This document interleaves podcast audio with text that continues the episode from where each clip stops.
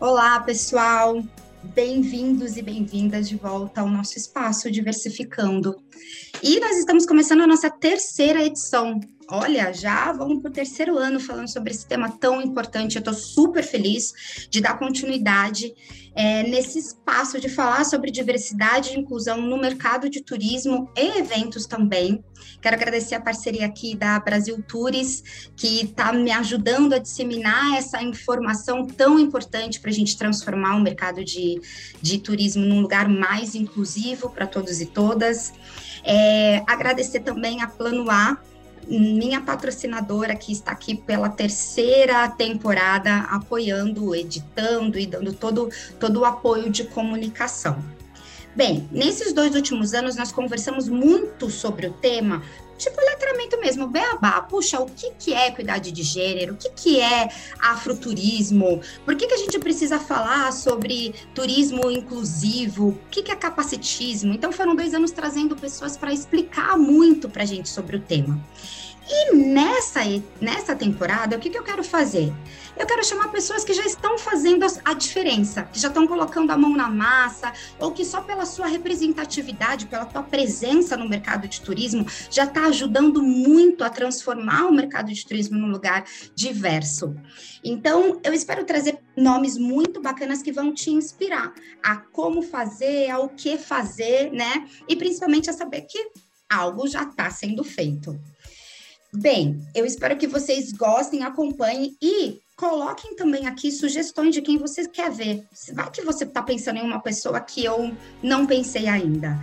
Então, aproveite agora e já aciona o sininho para você ver quando os nossos vídeos estiverem online e comente aqui quem que você acha que eu posso trazer para a gente bater um bom papo, que seria super bacana quanto à diversidade e inclusão no turismo.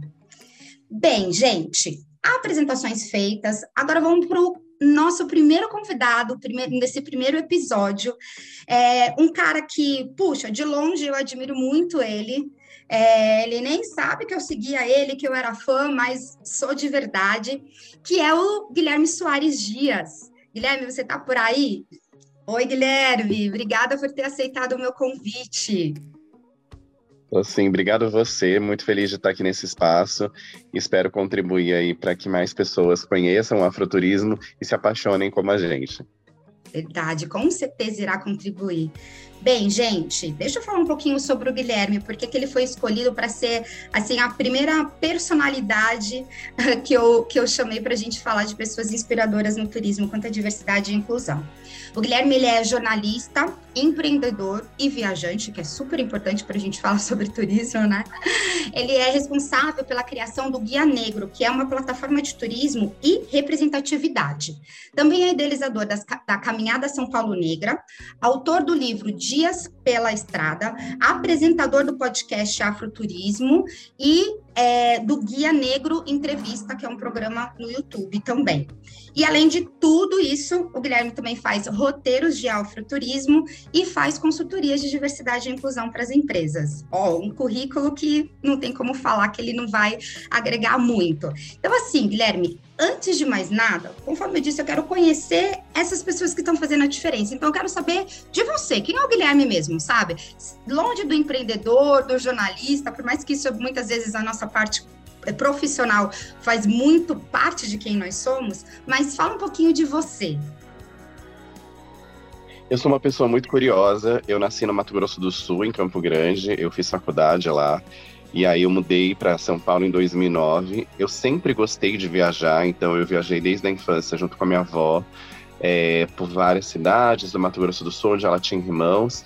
E, e mesmo sendo de uma família muito humilde, eu sempre tive uma coisa de, é, de economizar grana e da grana que eu economizava, gastar ela com viagens. Então essa sempre foi é, né, a minha vontade, o meu, o meu, o meu lazer sempre foi, foram as viagens.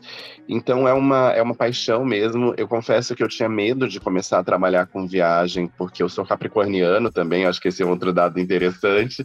E aí eu tinha medo de transformar a viagem em trabalho e as viagens virarem uma coisa burocrática, e eu não conseguia aproveitar tanto. Mas eu tenho conseguido fazer um mix bem importante e, e acho que é, é, conseguir ajudar as pessoas a mudarem, né, como elas pensam em viagem, como elas vão para determinados lugares, é muito especial. Então é uma é uma paixão. Eu consigo fazer viagens também que eu não produzo conteúdo, que eu não é, que eu não estou trabalhando. Então eu tento fazer esse mix e e é isso, assim. E aí hoje eu tenho uma, uma dupla nacionalidade, digamos assim. Eu moro parte do ano em São Paulo e parte do ano em Salvador. E, e eu brinco que assim que a pandemia passar, eu quero morar outra parte no, no mundo. Legal. quero ter essas duas casas, né, que é São Paulo e Salvador, mas quero poder viajar bastante. A gente está torcendo aí por dias melhores, né, para que a gente possa viajar sem, sem medo, né, sem, sem, sem riscos para a gente e para as outras pessoas também. Então, eu acho que é, é isso. E, e sou uma pessoa que adora contar histórias, né? Então, acho que eu sou um comunicador nato, assim, mesmo que eu não. É, já tentei sair da comunicação, do jornalismo, mas é uma, é, uma, é uma paixão. Então, eu acho que mesmo que um dia não estiver trabalhando exatamente com isso, eu vou tá, estar tá me comunicando e vou estar tá fazendo isso mesmo que seja como hobby. Perfeito, muito legal. Também sou capricorniana, viu? então sei muito bem como a gente planeja tudo.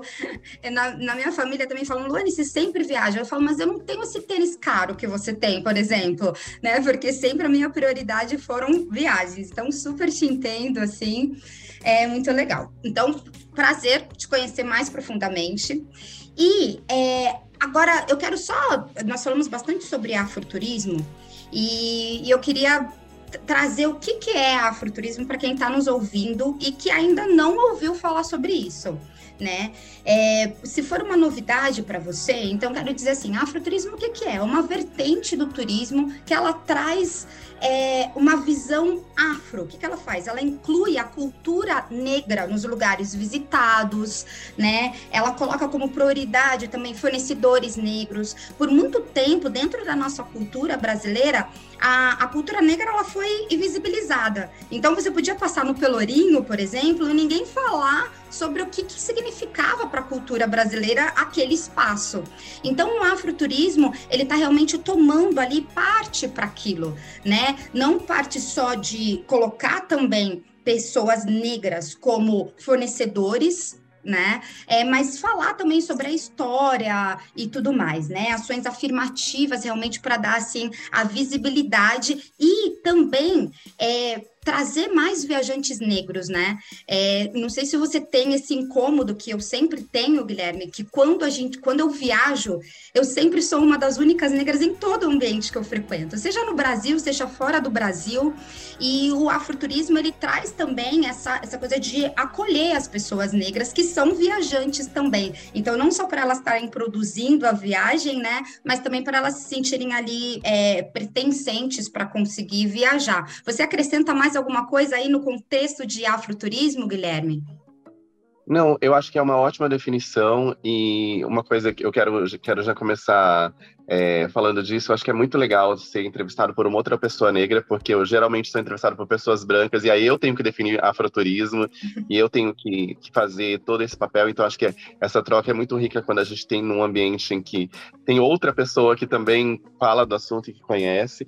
É, e aí a única coisa que eu complementaria é que é, nos anos dois, no começo dos anos 2000, o afroturismo ele era chamado de turismo étnico. E, e esse foi um termo que foi sendo abandonado e, e foi sendo ressignificado para afroturismo, para ressaltar esse termo afro, que, que, que valoriza a cultura negra, e para lembrar que turismo étnico também pode ser o turismo indígena, também pode ser o turismo branco, também pode ser o turismo de várias outras etnias, então que ele não necessariamente é um turismo que fala de negritude.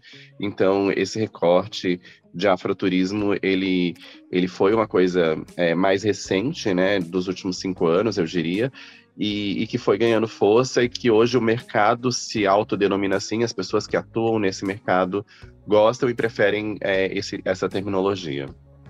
Legal. Quero aproveitar e falar assim que eu conversei sobre esse assunto também é, na, edição, na edição anterior com a Bia Moreni, da Báfrica, e com o Uber Clemente, do Papo de Hoteleiro. Então, vou deixar o link aqui para vocês, se vocês quiserem se aprofundar mais sobre esse tema, ouçam também o meu bate-papo com eles, tá?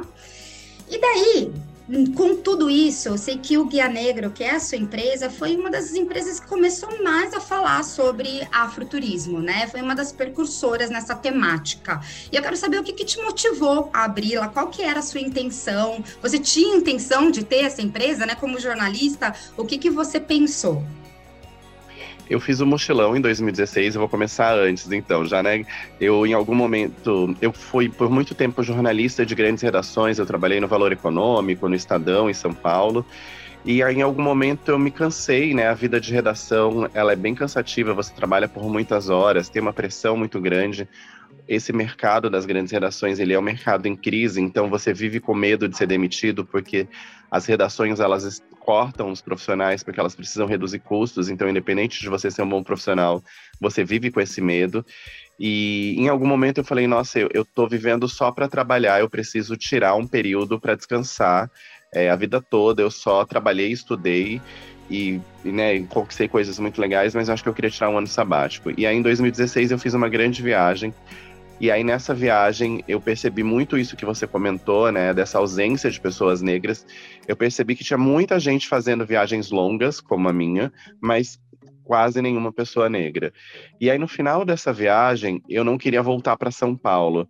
E aí eu fui para São Pedro de Atacama trabalhar com turismo. Foi aí que eu comecei a trabalhar com turismo, é, porque lá é um lugar que tem muitos viajantes e muitas pessoas que trabalham é, trabalham, juntam grana e continuam viajando. E aí lá é, eu tinha alguns amigos que estavam trabalhando e eu era a única pessoa que não conseguia trabalho. E aí eu não entendia por quê. E aí eu falava, eu falava, mas eu falo, eu falo inglês, eu falo português, que lá é um diferencial, eu falo espanhol. É, né, a perceber que os chilenos eram muito racistas e que eu não conseguia trabalho, provavelmente porque eu tinha um, é, né, um tom de pele, uma, uma, uma aparência que eles não consideravam que era uma boa aparência para ser um vendedor de agência de turismo, que é o, o que dá grana em São Pedro, porque você ganha comissão. E aí, já que eu não conseguia um trabalho, eu falei, vou inventar um trabalho, vou criar um trabalho para mim. E aí, é, eu percebi que em São Pedro tinha duas demandas. Uma era de produzir conteúdo em português, porque tinha muita, muita gente que chegava nas agências por meio de blogs e, esses blo e essas agências não produziam seu próprio conteúdo, então eu ofereci esse serviço.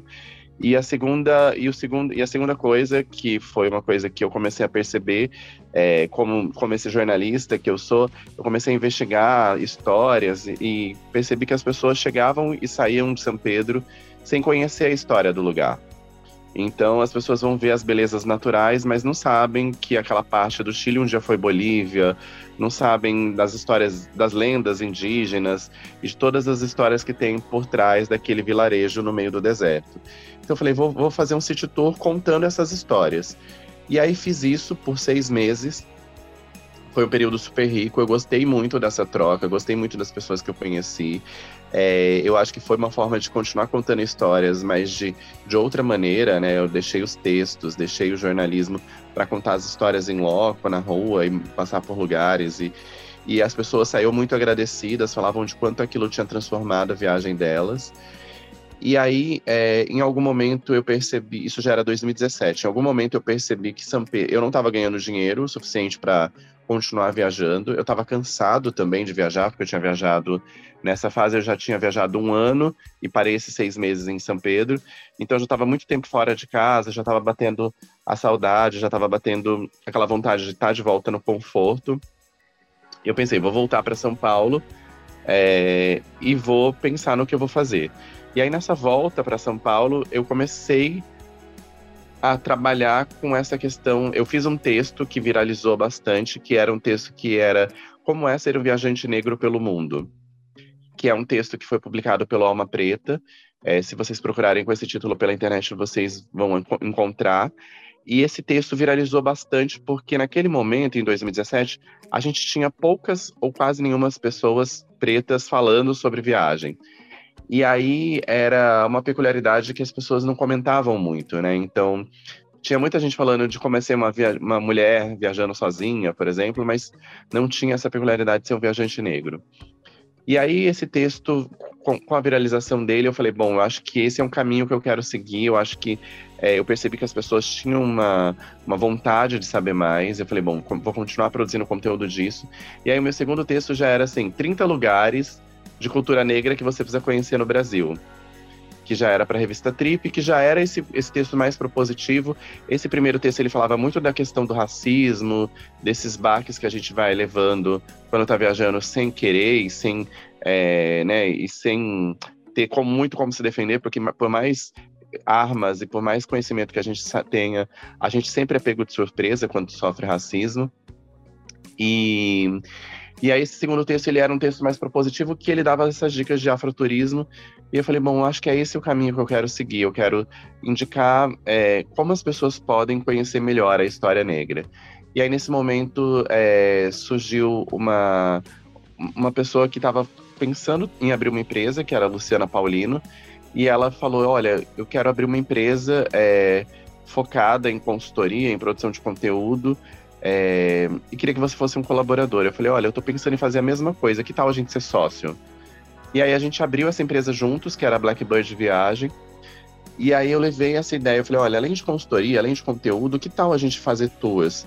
E aí eu sugeri é, a gente fazer um tour que seria a Caminhada São Paulo Negra, que era uma ideia que eu já que eu comecei a pensar na volta dessa viagem porque São Paulo é uma cidade para a qual eu mudei em 2009 e eu conheci algumas dessas histórias negras já em 2009, porque eu tenho um amigo é, jornalista mais velho, que é Oswaldo Faustino, ele é um griot, contador de histórias na, na tradição africana, né? E o Oswaldo me contou parte dessas histórias em 2009 e eu tive aquela impressão de, tipo, ah, eu não conheço essas histórias porque eu não nasci em São Paulo. Mas com o passar dos anos, eu percebi que ninguém conhecia aquelas histórias. E aí eu falei, bom, e aí, em 2017 para 2018, falei: bom, eu acho que somos nós que devemos contar essas histórias. Eu, eu elaborei esse roteiro, fiz essa rota da, da São Paulo Negra. E aí, em maio de 2018, a gente começou a vender o tour e a, e a operá-lo. E ele, desde o início, foi um grande sucesso. Assim, as pessoas ficaram muito impactadas, as pessoas começaram a ver a cidade de outra forma. E ele nunca foi só um tour, né? Ele, as pessoas falam que a São Paulo Negra é uma aula, que ela é um, parte de letramento racial, que ela é, enfim, várias coisas, mas a gente pensa ela como uma experiência turística. E, e continuamos fazendo esse tour, ele, ele foi sendo aperfeiçoado com o longo do tempo, e a gente percebeu que, que, o, que o tour ele tinha uma capacidade também de das pessoas quererem continuar com a gente. Então a gente começou a pensar em outros roteiros, em outras rotas. É, a Luciana acabou se afastando da empresa porque ela foi para o mestrado nos Estados Unidos, depois ela assumiu um, um outro cargo é, numa grande empresa. E aí, com a saída dela, eu falei, eu já, eu já produzia conteúdo com esse nome de Guia Negro, e as pessoas já chamavam os tours que eu fazia de Guia Negro, então, e eram nomes complementares. Eu falei, bom, vamos juntar tudo numa empresa só. E aí a gente fez essa, essa junção da Blackbird com Guia Negro. E hoje é, a gente, tanto os tours quanto o conteúdo que eu produzo sobre cultura e história negra estão nesse guarda-chuva do Guia Negro. E hoje a gente conseguiu expandir, né? Então, eu tinha uma intenção de ficar com a empresa só em São Paulo e em Salvador, que são cidades onde eu já tenho base e conhecimento. Mas foram surgindo propostas de parcerias em outros lugares, como Olinda, Rio de Janeiro, é, São Luís. Então a gente começou a ampliar. E uma coisa que eu sempre falo é que tem história negra em toda a cidade brasileira, né? Seja em Salvador, que é o mais óbvio, seja em São Paulo, que é uma cidade que teve um apagamento muito forte, que a gente consegue mostrar essas marcas, seja em Curitiba, em Porto Alegre, que são cidades só conhecidas por serem majoritariamente brancas. Então, é, eu adoraria ver iniciativas como essas e roteiros como esses é, nas 27 capitais brasileiras, nas cidades do interior e, e ver a nossa história contada é, de uma outra forma que não é aquela forma que a gente aprende na escola, né? Aquela história oficial que não nos representa e que não mostra os nossos é, negros e negras como heróis e heroínas. Que incrível, ou seja, de um incômodo, um incômodo virou um, um, um negócio, né? E é, é, isso mesmo de colocar a mão na massa e falar, ok, não tem, então deixa eu fazer. E isso vem muito de encontro com o que a gente tem falado no mercado de turismo, que o novo viajante hoje em dia, ele não quer só ir para o lugar para tirar foto, ele não quer mais ponto turístico, ele quer ter uma experiência. Então, nós estamos estudando as tendências de turismo, a gente tem aprendido muito que cada vez mais o viajante, o turista, ele quer uma experiência. Então, que coisa melhor do que o que você está, é, de dar uma experiência do que o que você está oferecendo, né? De trazer, tipo, conhecimento e, e tudo mais. Então, é, com certeza, a sua empresa, ela é essencial não só para realmente avivar a cultura negra, né, para as pessoas, para informar quanto à cultura negra, mas também para inovar o turismo. A gente precisa de inovação do turismo, pensar em novas formas de como fazer, né? Não dá mais só para pensar em vender passagem e vender hospedagem. Agora a gente precisa pensar em como expandir tudo isso. Bem, esse movimento de afroturismo foi como você falou, né? Ele tem há cinco anos está ali tomando força, tal. E como qualquer movimento, qualquer coisa nova tem as polêmicas, né? Tem o, o, o outro lado. E no começo eu ouvi bastante quando falava sobre a, a afroturismo, quando falava é, as pessoas falando assim, bem, mas isso daí é tipo, vocês estão querendo focar em black money? Estão querendo só dar oportunidade para pessoas negras? Ah, então será que vocês não estão querendo inverter e daí fazer o que a gente já sabe que não existe, hein, pessoal? Por favor, um racismo reverso, né? É, e eu ouvi muitas vezes quando eu trazia a temática quanto a afroturismo, a, linkando isso com black money e tudo mais.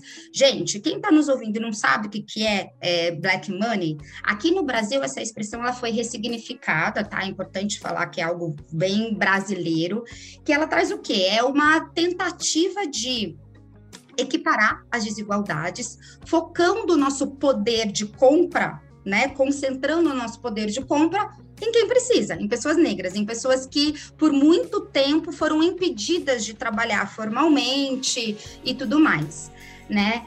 É, isso, que, isso que é a expressão black money que a gente, que a gente utiliza aqui. Então, assim, eu, eu tenho, se eu tenho um poder de compra, eu posso ter a escolha de realmente investir, investir esse meu dinheiro em é, empreendedores negros, né, né para fortalecer toda essa cadeia.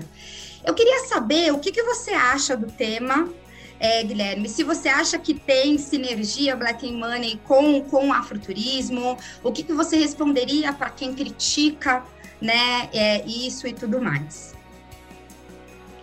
Tem total sinergia. É, essa não é uma criação de pessoas negras exclusivamente outras comunidades fazem esse dinheiro circular dentro da própria comunidade. A gente tem o Pink Money na comunidade LGBTQIA+. E é, é, tem similaridade, sim. Eu acho que tem uma convergência né, do, do Black Money com o afroturismo, porque quando você está fazendo afroturismo, você está privilegiando empresários, empreendedores negros.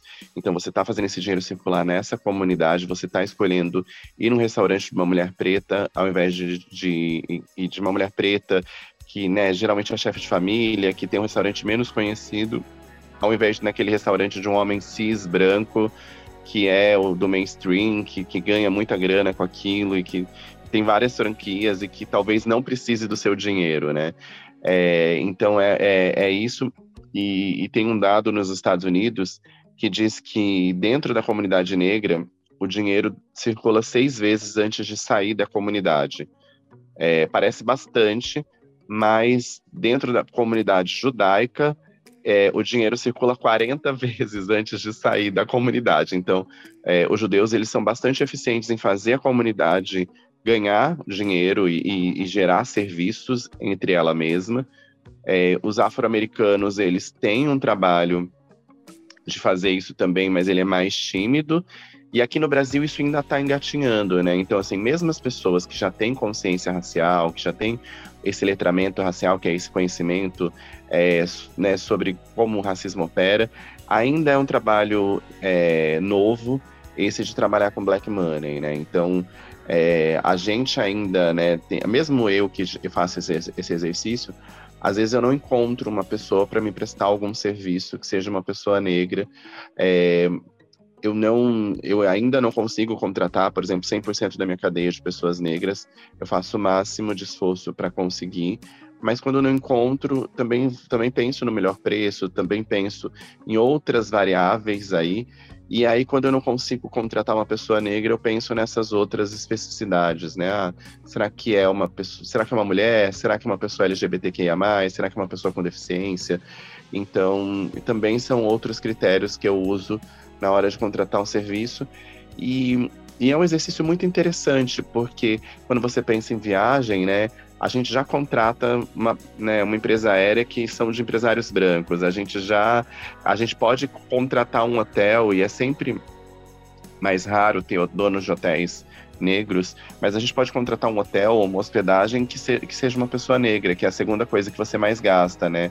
Então, acho que é um exercício aí interessante e, e, esse serviço né, que o Guia Negro oferece, que é o de experiências turísticas, também, né? Que é da agência que vai fazer o receptivo e que é o olhar que vai te apresentar.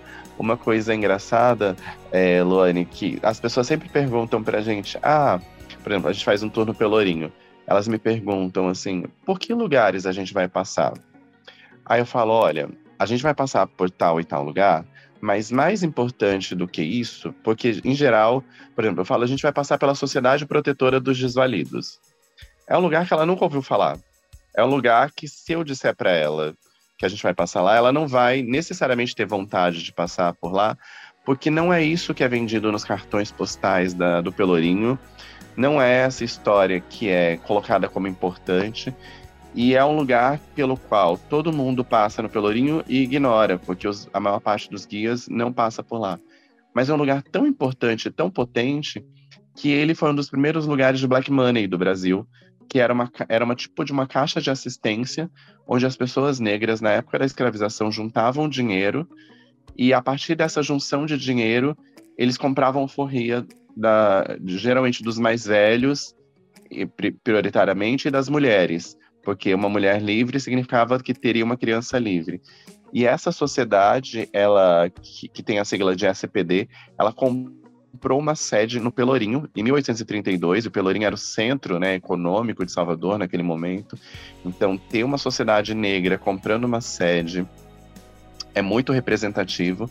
Essa sociedade existe até hoje, ela, tá, ela continua com essa sede lá no Pelourinho, ela pode ser visitada, mas é um lugar que ninguém deseja conhecer porque não conhece, porque não sabe que existe. Falar nunca ouviu falar. Então, quando eu falo pra pessoa, ah, a gente vai passar na SPD, ela vai ficar com uma cara de tipo, tá.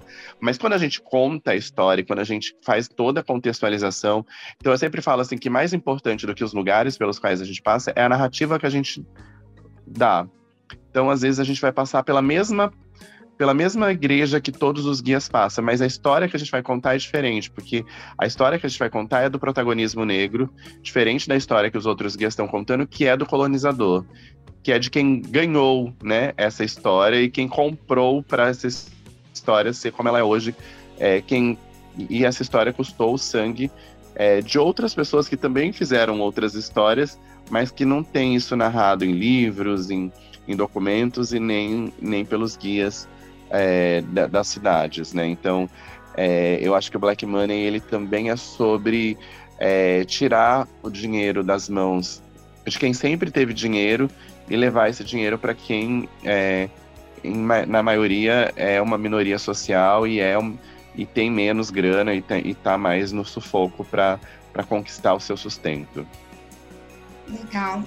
E é importante falar que assim o Black Money ele é uma ferramenta para equiparar a desigualdade.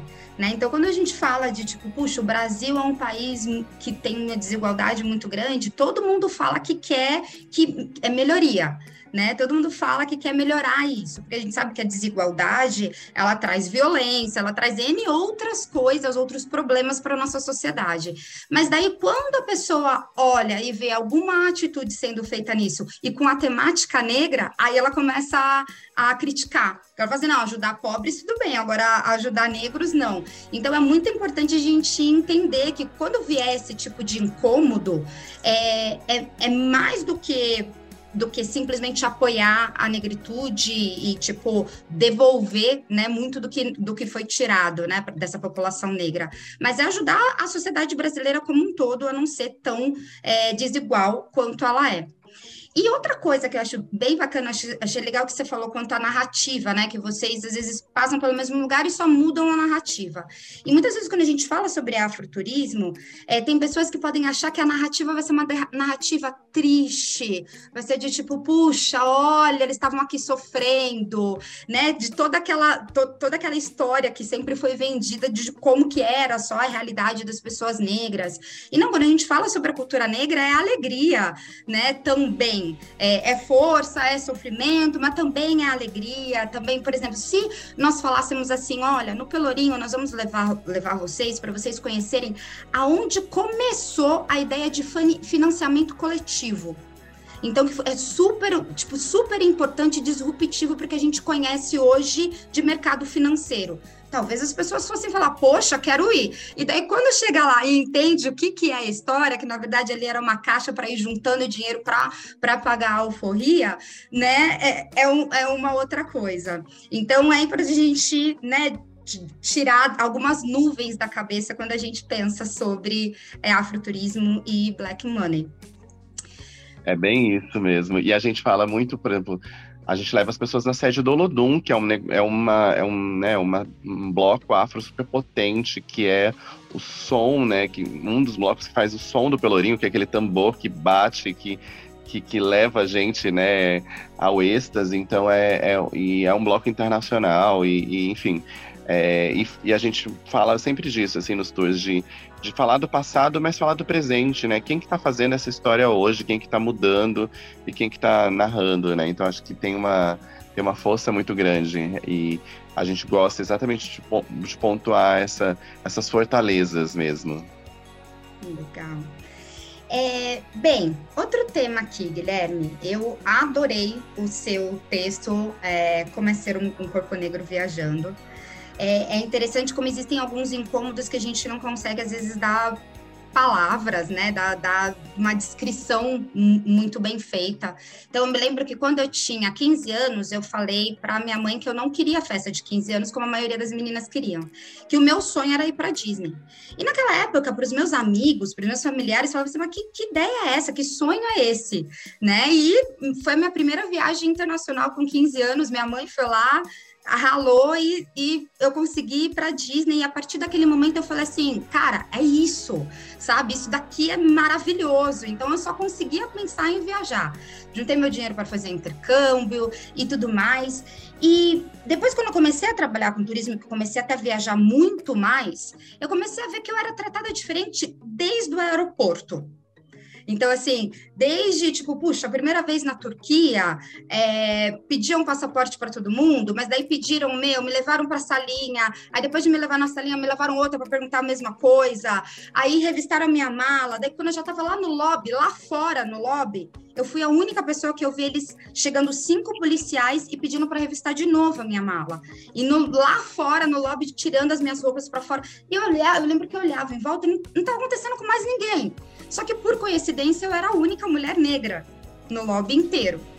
Então, é, são coisas que às vezes a gente não consegue dar, dar, dar nome, mas que você percebe que tem muita diferença. E, e o seu texto fala muito sobre isso, e eu queria saber que você falasse aqui para quem está assistindo para a gente, de uma forma é, resumida ali do seu texto, para você, como é ser um corpo negro viajando, sabe? Eu acho que é ter essa, esse cuidado de saber que a gente vai ser mais revistado, que a gente vai ser mais considerado como suspeito, porque é isso, né? Como você falou, gente, nossos corpos ainda são novidades em algum lugar, alguns lugares de turismo. Então isso significa que a gente ainda precisa é, ser normalizado como um turista. Eu aconteceu uma coisa recente, assim, eu fui na festa do Bonfim. É, todo de branco, todo. Agora, né, é, há duas semanas atrás, em Salvador, a festa não aconteceu oficialmente, mas alguns fiéis foram até a Igreja do Bonfim amarrar suas fitinhas. E eu fui uma dessas pessoas que fui até lá. E aí eu tava tirando uma foto, me sentindo, né, o blogueiro, com uma fitinha na mão, assim, para cima. Né? Falei, ah, vou tirar uma foto conceito com a fitinha voando e as fitinhas lá atrás aparecendo. E aí todo bonito tirando a foto. É, meu companheiro tirando a foto, e aí chega uma pessoa e pergunta: quanto é a fitinha? tipo, ele não entendia que eu podia ser um turista naquele lugar. Ele me viu com uma fitinha na mão, ele automaticamente me associou a um vendedor. Então, a, as pessoas negras elas ainda não estão é, não estão associadas ao turismo, né? Então é, é, uma, é, uma, é uma imagem que a gente precisa mudar, que a gente precisa é, fazer com que mais pessoas negras viajem, que a gente precisa fazer com que essas pessoas negras que já viajam produzam conteúdo para que a gente seja cada vez mais normalizado, né? Então, é, tem essa parte ruim, mas tem uma outra parte também que a gente fala pouco, mas que existe muito, que é a, a, irmandade, a entre pessoas negras, né? Então, geralmente tem poucas pessoas negras nesses espaços, mas quando tem, você automaticamente se identifica, você se conecta, você faz trocas, muito ricas. Quando você está em um país que é majoritariamente negro, né, um país africano, um país da diáspora africana, você também é, é, é identificado mais como local e tem é, determinadas é, de, determinado tratamento que é um tratamento mais especial, digamos assim. Então, acho que ser um corpo negro no mundo, para mim, é, viajando, é um desafio ainda, porque a gente nunca sabe quando esse tipo de situação vai acontecer, né? Da gente ser confundido, da gente ser revistado, e é sempre é, vexatório, é sempre triste. É, eu fui revistado, por exemplo, no meio da rua em Veneza, e eu fui a única pessoa a ser revistado. E, e depois que isso aconteceu, eu comecei a chorar, porque eu pensei, eu pensei nisso, assim, no quanto isso é comum, no quanto isso é, é, é o normal, né? Tipo, do quanto isso acontece diariamente com várias pessoas negras. Então, é, e, e, fiquei pensando quanto, quanto tempo a gente vai demorar para mudar essa realidade, né? Então, é, é, é, ainda um desafio, mas nada disso, nenhuma dessas dificuldades deve paralisar a gente, pelo contrário, eu acho que a gente precisa é, continuar viajando e precisa viajar cada vez mais para mostrar que os nossos corpos é, podem ter lazer, que a gente não precisa ficar só resistindo e lutando para sobreviver, que a gente precisa ter férias, que a gente precisa ter sabático, que a gente precisa conhecer novos lugares e que a gente pode se conectar com outras pessoas negras, entender que lugares são mais. É, tem, a gente tem menos probabilidade de, de sofrer racismo, em que lugares a gente tem mais, como, né, enfim, tentar ter armas para se defender desse racismo estrutural e estruturante que não é uma exclusividade brasileira, ele existe no mundo todo e que a gente precisa é, continuar viajando para combatê-lo também. Legal. Tem muitos é, empresários do turismo aqui assistindo a gente, é, e o que é importante enfatizar, todos esses, esses fatores que nós citamos aqui, é, eles são muito importantes para diminuir a presença de pessoas negras né, no turismo, viajantes negros. A gente não pode esquecer que nós temos 56% da população brasileira formada por pretos e pardos, ne pessoas negras que estão deixando de dar de rodar o dinheiro no mercado de turismo, porque ela pode ter medo de passar por tudo isso que nós estamos falando é, aqui nesse, nesse bate-papo. Então, por isso que é muito importante que a sua empresa se prepare tão bem quanto a isso. Então, quando você vai ministrar um treinamento para os seus colaboradores e colaboradoras, eu já tive de chegar em hotel para fazer reunião e daí perguntar onde era a sala e daí me direcionarem para o hotel, pro elevador de serviço, né? Então, puxa, quem disse, né, que eu, que eu tô indo para que eu tô, vou prestar servir. Então, deixar muito bem treinada a sua equipe também quanto a isso, para que ela não tenha todos os vieses ou até preconceitos raciais também. Isso é super importante que o seu ambiente é, dentro do turismo ele seja inclusivo. Bem, agora vamos finalizar. Esse papo tá uma delícia, mas eu sei que você já está aí com a agenda lotada, né, Guilherme? Obrigada por ter encaixado a gente aí. E para finalizar, eu quero saber o seguinte: você acredita que você está fazendo a mudança que você quer ver no mundo? É, e se você acredita que você está fazendo, você consegue dar uma dica para as pessoas que estão nos assistindo como elas serem a mudança que elas querem ver neste mundo? Eu acredito que eu estou fazendo a minha parte. A gente sempre acha que está fazendo pouco e que a gente pode fazer mais, e, e eu pretendo continuar fazendo essa, essa minha parte até, enfim, o dia que eu partir. E, e, e tenho vontade de fazer cada vez mais. E, e, e, fui fazendo isso por meio de algo que eu gostava, né? Como eu disse no começo, que são as viagens, que é a escrita. Então, é, eu acho que eu uso essas duas armas é, para fazer essa mudança. É, e acho que acredito que cada um tem uma paixão. Então, que a gente pode buscar nessa paixão também uma forma de mudar, de ser mais diverso, de, de, de inserir é, esses desafios, né, de contribuir para que a sociedade avance, né? Então, se a gente fala de, de, um racismo estrutural que é tão duro e que parece tão intransponível, a gente pode cada um fazer a sua parte e ajudar, né, a gente avançar. E, e, e cada vez que eu ouço, né, de uma pessoa assim, ah, fui em determinado. Né, que eu dei uma dica de um lugar que pouca gente conhecia. Uma pessoa me fala: olha, eu fui naquele lugar e foi ótimo, transformou minha viagem e tal. Eu acho que eu contribuí, eu acho que eu consegui fazer o meu papel, assim. Eu não tenho pretensão de ser um, um blogueiro de um milhão de seguidores, de, né, de, de influenciar a viagem de milhares de pessoas, mas de conseguir fazer é, a viagem de algumas pessoas mais especial, de transformar é, né, essa experiência que ela teve em determinado lugar. Eu acho que isso é muito gratificante para mim, então acho que isso me ajuda é, a mudar e, eu, e eu, eu percebo que a partir do momento que a pessoa faz essa viagem é, focada no afroturismo, ela não volta para aquela viagem tradicional.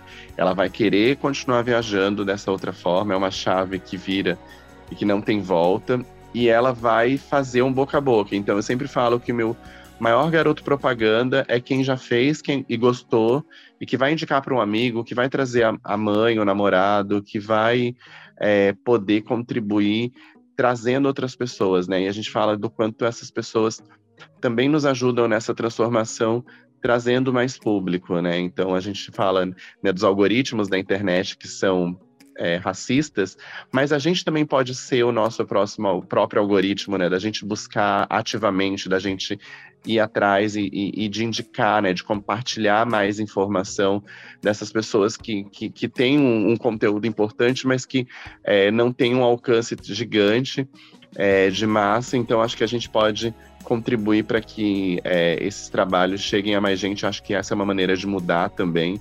E, e é isso super concordo. Na consultoria aqui de diversidade e inclusão que eu faço parte, nós falamos que é, pequenas atitudes fazem uma grande diferença. Então, às vezes, a gente pode achar que a gente precisa ter capa de super-herói para mudar o mundo, mas não. Aquilo que você consegue fazer de pequenininho, você está fazendo a sua parte né, nessa transformação. E Concordo também com o que você falou de disseminar a informação, então já chamo todo mundo que está assistindo a gente. Se você gostou desse conteúdo, compartilha, marca a gente, né? E fala, puxa, ó, amigo, você já, já ouviu sobre afroturismo? Acabei de aprender sobre isso. Compartilhe cada vez mais também aí o nosso espaço na Diversificando. Mais uma vez, obrigada, Guilherme. Um prazer enorme conversar contigo. Espero te conhecer pessoalmente em São Paulo. Vamos marcar isso tá? E Por um beijo para todo mundo. Nos vemos desse uma toda última terça-feira do mês. A nossa coluna tá no ar. Um beijo, gente. Tchau, tchau. Beijo, obrigada.